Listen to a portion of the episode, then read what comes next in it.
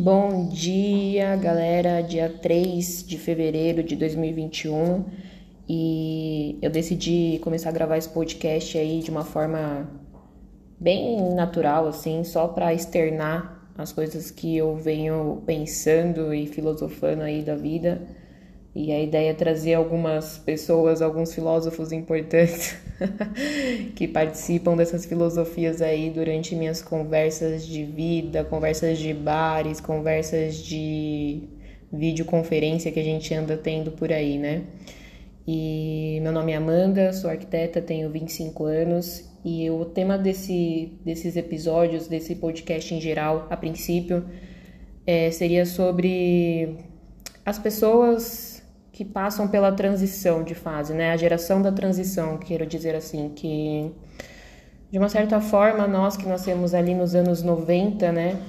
A gente realmente pegou a época da transição, então digo como internet, é, toda essa tecnologia que a gente está vivendo hoje. As pessoas que já nasceram ali um pouquinho depois de 2005, é, que são os atuais adolescentes mesmo, né? De 14 a 18 anos no mundo de hoje é, literalmente já estão inseridos nessa nova fase, né? Agora, eu acho que essa crise existencial que a gente vive né, dessa idade dos anos 90, quem nasceu e quem está nesse período é, jovem adulto, né, de hoje, sofre um pouquinho mais porque a gente teve que se inserir nisso. Então, por exemplo, eu sinto uma dificuldade imensa em estar no Instagram, porque eu me viciei no Instagram, porque eu vi a criação do Instagram.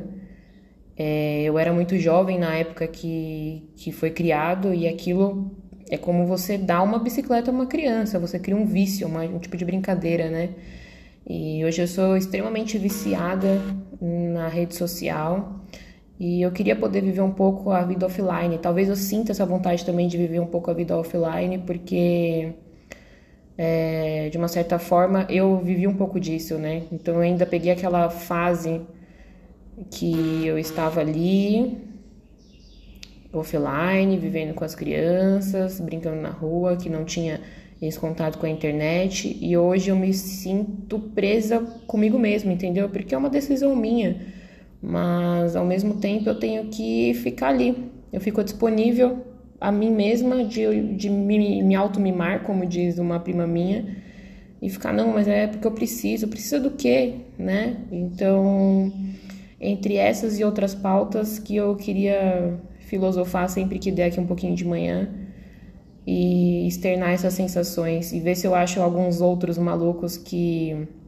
externam desse projeto comigo, compartilham dessas ideias comigo, né? Que eu acho que não é uma coisa tão específica de mim.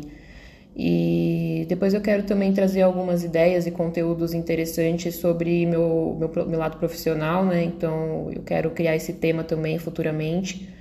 É, mas ainda não é o momento. Por enquanto eu quero só ser amadora aí, né?